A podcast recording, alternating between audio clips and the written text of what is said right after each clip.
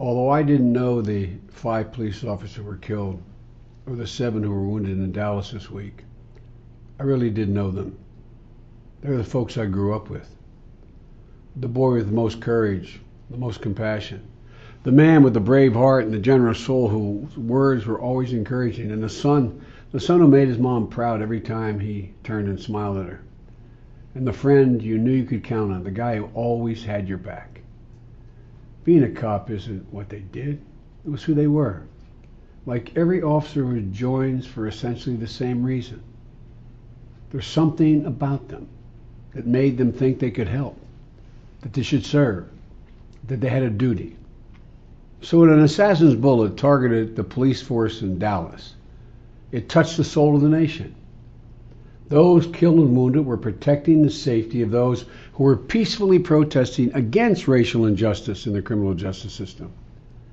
Those who were marching were marching against the kind of shocking images we saw in St. Paul and Baton Rouge and have seen so often elsewhere of too many black lives lost.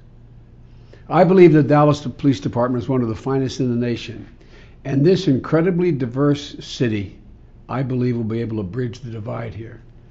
To paraphrase Dallas Mayor Mike Rawlings, let us use our words carefully. Let us act with unity and not division.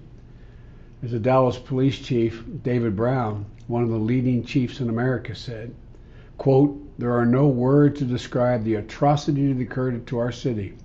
All I know is this must stop, this divisiveness between our police and our citizens. As Americans, we're wounded by all of these deaths.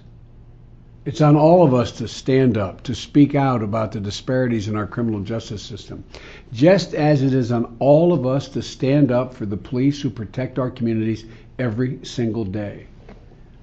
In these days and weeks ahead, we're going to continue to offer our thoughts and prayers and provide comfort to the brokenhearted families. But they'll only be redeemed by the courage of our actions that honor their memories.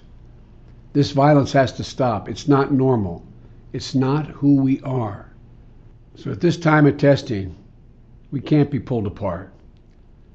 We are Americans with bonds that hold us together. We endure, we overcome, and we stand together.